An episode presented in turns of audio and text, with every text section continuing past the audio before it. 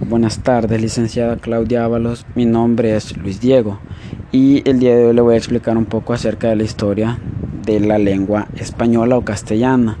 Parte de lo que diré es investigación propia y la otra parte es del material que usted nos dejó. El idioma español es uno de los idiomas más hablados a nivel mundial, claramente después del chino y del inglés teniendo así más de 20 naciones y con 332 millones de hablantes.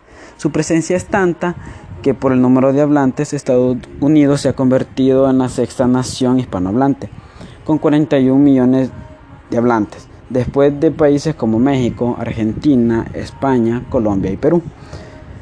Un punto importante a destacar es que el idioma español posee mucha diversidad lingüística, la cual convierte el idioma español en uno de los idiomas o lenguas más difíciles de aprender.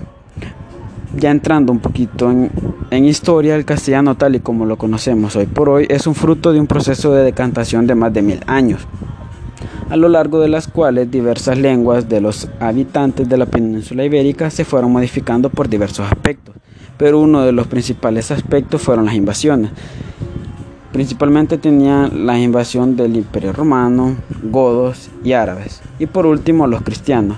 Es precisamente eso que convierte a España en una verdadera encrucijada de culturas y que eso impidió que existiera una, una, identidad nacional con una sola lengua predominante, es decir, que no tenían una identidad propia al tener muchas culturas en el país.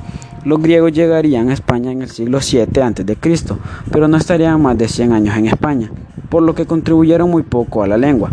Pero las más de 3.000 palabras del griego que han ido evolucionando y hoy por hoy forman parte de la lengua que hablamos hoy. Pero ¿en qué momento se empieza a hablar el castellano como lengua propia o decirse que ya era castellano? Bueno, fue cuando alrededor del siglo 9 y 11 cuando lo que se hablaba era algo muy alejado al latín vulgar. Otros autores dicen que no se sabe el momento exacto en el que apareció el español o castellano. Muchas gracias.